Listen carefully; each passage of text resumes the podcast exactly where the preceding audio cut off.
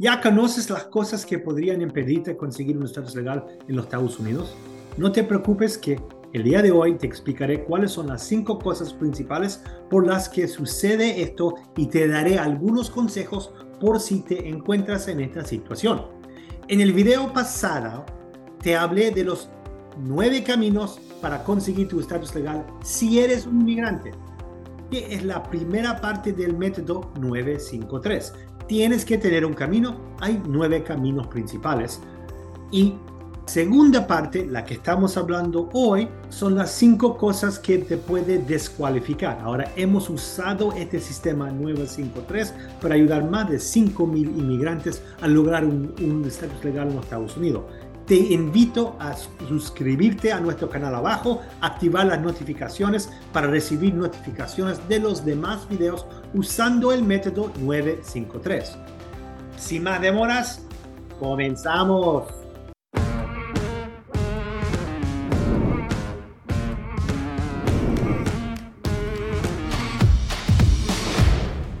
Cinco cosas que te puede descualificar. El número uno son actos criminales. Uno de los mayores descualificadores para procesos jurídicos con las condenas penales. Hay quienes piensan que tomar un artículo de bajo costo, algo de 5 dólares por ejemplo, no es tan grave.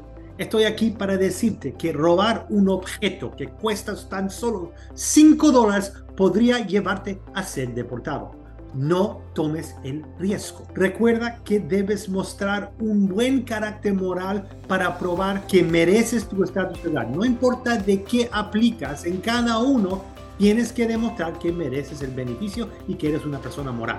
Este análisis incluye no tener antecedentes criminales ni condenas por sustancias controladas, es decir, la posesión de cualquier droga ilegal. ¿Esto incluye marihuana? Sí, no importa si es legal en el estado donde vives. Nueva Jersey es legal fumar, consumir y usar marihuana. Pero no te, no te olvides que inmigración o ley federal tener marihuana todavía es un crimen. Quiero darte dos otros ejemplos de delitos menores que algunos piensan a lo mejor no son problemáticos. Número uno, infracciones de tráfico. Las infracciones de tráfico como exceder el límite de velocidad, como yo manejando un poco enojado, no detenerse en un señal de alta o estacionar en un lugar prohibido, son ejemplos de delitos menores según las leyes estatales y locales. Por si solo estos no puedes cualificarte. Entonces, no me preocupa si estás manejando a límite de velocidad, pero si la policía te encuentran, te paran y encuentran drogas, ahí tenemos otro problema ya no es eh, manejando a velocidad, que es el problema, son las drogas. Pero sin embargo, algunos estados, como Nueva Jersey, consideran que un DUI, manejando borracho abajo de influencia de drogas o alcohol, lo, en el estado de Nueva Jersey lo consideran una infracción de tránsito. Según la ley de inmigración, es un crimen súper grave. Entonces, las consecuencias en New Jersey son serias por un caso manejando borracho. Pero el Estado de Nueva Jersey lo considera una infracción tránsito, no un delito. Inmigración lo considera un delito grave. Segundo, fraude de tarjeta de crédito menor. El fraude de tarjeta de crédito en cantidades relativamente pequeñas, por ejemplo menos de 200 dólares, como la utilización no autorizada de una tarjeta de crédito para compras de bajo valor, puede ser considerado un delito menor bajo en el Estado, pero tienen graves consecuencias para ti si quieres conseguir estatus legal en los Estados Unidos. Aun cuando se trata de delitos menores, no los cometas. Es mejor tener una buena historial y mostrar ser una buena ciudadano. Entiendo que no eres ciudadano americano todavía, pero actuar como un buen ciudadano para conseguir estatus legal. No te metes en problemas. Acciones como robo de algo menor, frauda usando tarjeta crédito que no es suyo. No digo que lo hiciste a propósito. A lo mejor encontraste una tarjeta y dijiste, ah, porque no compro algo, compro otra cosa. Es frauda y las consecuencias pueden ser súper graves. En el método 953, 9 habla de nueve caminos para conseguir estatus legal, que hablamos la última vez, y hoy estamos hablando de las cinco cosas que podemos descualificarte. Número uno era crímenes con conducto ilegal. Número dos, es fraude. Conseguir un estatus legal puede llevar muchas personas a cometer actos desesperados como presentar información falsa o engañosa, fabricar lazos o eventos que no son ciertos con el propósito de obtener beneficios migratorios. A este tipo de acción se le llama fraude. Sorprendido, ¿cierto? Mentir es fraude. El fraude es la segunda cosa que podría descualificarte y evitar que consigues un estatus legal. Deje que te dé dos ejemplos de lo que se considera fraude. Primero, matrimonio fraudulento. Puede que al pensar en tu amigo ciudadano americano, crees que una manera fácil para conseguir tu ciudadanía o estatus legal es casándote con él sin importar que el matrimonio sea real, si tu relación no lo es desde el comienzo, todavía se le considera fraude. Entonces, ¿qué estamos hablando? Tú le pagas a alguien para que se case contigo y aplique para, para ti. O es tu amigo, no tu amante, no tu esposo, pero se casan con la idea de conseguir estatus legal. Otra opción que puede llegar a fraude, pero no empiece, es una relación real. Ustedes se casan porque se amaban, pero la relación no resultó y la única razón porque siguen juntos actualmente ya no están juntos, están separados, pero no están divorciados para que tú consigues estatus legal. Eso también puede ser considerado fraude y tienes que tener mucho cuidado. No te arriesgues. Si tienes duda, llama, habla con un abogado de inmigración. Otro ejemplo, fraude de empleo. Obtener un empleo en los Estados Unidos siendo inmigrante de por sí ya es difícil. Y más aún si no tienes los documentos necesarios. Mentir un poco sobre tu experiencia laboral es una cosa, obviamente puede afectar tu habilidad de conseguir el empleo.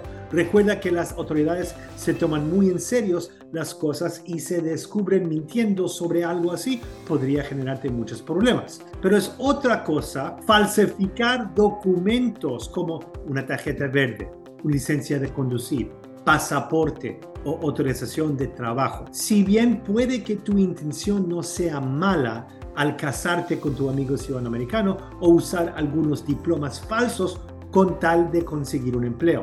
Las consecuencias podrían ser drásticas. No importa tu intención, puedes perder cualquier posibilidad de permanecer legalmente en los Estados Unidos. Recuerda hacer caso el dicho, no haga cosas buenas que parecen malas, ni cosas malas que parecen buenas. Puede parecer que el camino hacia la legalidad es sencillo si, si nos limitamos a ser ciudadanos respetuosos de la ley y vivir una vida honesta como te enseña en nuestros dos primeros puntos. Como he explicado en otros videos, usando el método 953, lo primero que tiene que tener es un camino para conseguir estatus legal. Tú puedes ser un santo, pero si eres un santo que no tiene camino, podría ser un santo deportado en los Estados Unidos. Ser buena persona sin tener un camino no, no te consigue estatus legal. Hoy estamos hablando que ya tienes un camino y cómo lo puedes perder. Hablamos de actos criminales, te puede descualificar. Fraude te puede descualificar. Y número tres, solicitud previamente denegada. Tener una solicitud o varias solicitudes previamente denegadas puede tener implicaciones negativas en tu proceso migratorio, ya que las autoridades pueden considerar el historial de denegaciones en evaluar tu nueva solicitud. Entonces lo que hiciste antes te afecta hoy, no importa si antes fue ayer o si fue 40 años atrás. Inmigración va a tener copia de esos documentos, lo va a revisar y lo va a considerar en su decisión en aprobar o denegar tu nueva solicitud. Más importante aún, esa información se utilizará en tu contra, especialmente si no se preparó correctamente. Inmigración te preguntará por qué mentiste en tu petición anterior o si mentiste en la nueva petición. Entonces van a ver lo que hiciste antes, van a ver lo que hiciste hoy. Si te preguntaron la misma pregunta, pero lo contestaste, lo contestaste de manera diferente, te van a preguntar, ¿mentiste antes o estás mintiendo ahora? Ellos empiezan empiezan con el pensamiento que estás mintiendo, no que cometiste un error. Tienes que tener muchísimo cuidado, no te pongas en esa situación. Antes de decirte qué puedes hacer si ya tienes una petición previa denegada, te daré algunos ejemplos por los que podría ser rechazada una solicitud. Primero, falta de elegibilidad. Esto sucede cuando no logras demostrar que eres elegible para recibir el alivio que, que solicitaste. Cada visa, por ejemplo, visa para estar en los Estados Unidos como visa de turista, o estatus migratoria tiene requisitos específicos. Si no puedes demostrar cada uno de los requisitos, probablemente sería mejor simplemente no presentar la solicitud. Si no estás seguro, consulta con un abogado de inmigración con experiencia antes de presentar cualquier aplicación. Incumplimiento de plazo. No presentar la solicitud dentro de los plazos específicos o no responder a la solicitud de inmigración de documentos o información a tiempo resultará en una denegación de la solicitud.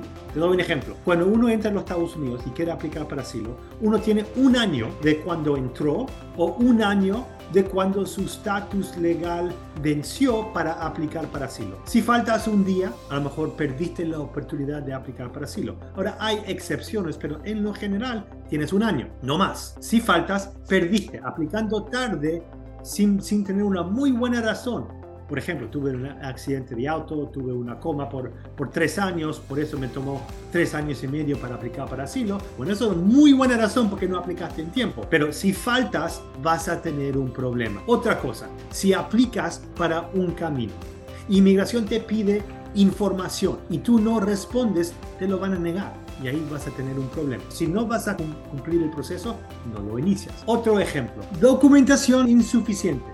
La solicitud no incluye la documentación requerida o no se proporciona suficiente evidencia para respaldar la solicitud. La falta de documentos como pruebas de relaciones familiares, pruebas financieras o certificados de antecedentes penales puede llevar a la denegación. Te lo he dicho en videos pasados y te lo repito de nuevo. Las pruebas son importantes, en ciertas circunstancias son lo más importante. Cada caso es único y las razones de la negación puede variar según las circunstancias individuales el tipo de la solicitud. Si tu solicitud de inmigración ha sido denegada, es importante buscar asesoramiento legal de un abogado de inmigración con experiencia como nuestro equipo en Andes Mejeló para comprender las razones específicas de la denegación y poder ayudarte en tus futuras solicitudes. Te doy un ejemplo. Ayer me, me encontré con una mujer, como 10 años atrás, le ayudé a su hija conseguir la residencia Actualmente su hija estaba trabajando para nosotros por cierto tiempo, se casó con un americano, ella tenía DACA, le ayudamos a lograr la, residencia por petición familiar. Al mismo plazo, la mamá de esta mujer, que es la que nos contrató ayer, ella tiene papá que es ciudadano americano. Sus dos padres se, se hicieron ciudadano americano, pero se hicieron ciudadano americano cuando ella ya era adulta. Entonces, sus padres aplicó para ella en 2005, unos 18 años. Tomó años y años hasta que la visa sea corriente y ahora ella está lista para recibir su residencia. El problema es, ella fue a un abogado que no se enfocaba en inmigración y este genio aplicó para el ajuste de estatus. Le mandó una solicitud que le cobró casi 2 mil dólares solo en gastos a inmigración para conseguir la residencia, pero ella no cualificaba. Ella no tenía cómo ajustar su estatus adentro de los Estados Unidos. Por ley, ya que es adulta, ella tenía que salir de los Estados Unidos y tenía que hacer el proceso consulario. Pero ya que está aquí más de un año sin permiso, como hablamos antes, necesitaba un perdón. Nunca aplicó para el perdón. Entonces ella recibió la denegación del ajuste de estatus y no entendió por qué. Actualmente su abogado nunca le respondió, nunca se encontró con ella. Cuando digo su abogado, digo nadie en su oficina le pudo explicar por qué le negaron el caso. Ahora le negaron el caso porque simplemente no cualificaba, no tenía la documentación suficiente para comprobar que cualificaba para ese camino y no era elegible para ese camino. Entonces, ella tiene camino para conseguir estatus legal. Estamos hablando de petición familiares, uno de los nueve. Pero petición familiares o adentro de los Estados Unidos o afuera de los Estados Unidos. Ellos aplicaron para ir adentro de los Estados Unidos cuando no cualificaba. Tenía que ser afuera de los Estados Unidos. Entonces, ella no era elegible y no tenía la documentación suficiente. Recuérdate, si tu solicitud de inmigración ha sido denegada, importante buscar asesoramiento como esta mujer hizo para ver cómo se puede arreglar. ¿Tiene un camino? Ella tiene camino. Eligieron la estrategia incorrecta, bueno, ahora lo vamos a corregir y ella va a recibir su residencia que ha esperado 18 años. La parte triste es ella perdió tres años esperando para un camino que no le iba a ayudar.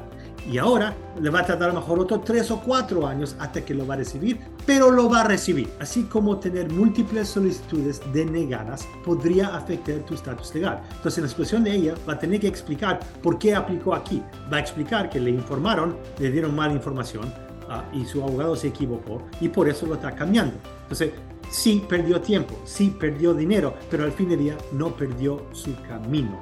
Para otros podría perder su camino porque eligieron algo totalmente equivocado y le afecta de manera negativa al nuevo manera. Antes de continuar, es importante que sepas que por lo más difícil que parezca la situación, existen maneras de solicitar tu situación, como el perdón. No te desesperes, estamos aquí para ayudarte. Cualquier duda, llámanos, explicamos tu situación individualmente, obviamente no en este video. Número 4, múltiples entradas ilegales. Existen diversas razones por las que puedes acumular múltiples entradas en los Estados Unidos y esto puede tener un impacto significativo en tu proceso para obtener un estatus legal. Por hoy hablamos de entradas ilegales. Si ingresaste con una visa y saliste en los Estados Unidos antes de que la visa expirará, eso generalmente no te, no te afectará negativamente en ningún solicitud en el futuro. Pero quedarse más tiempo de lo permitido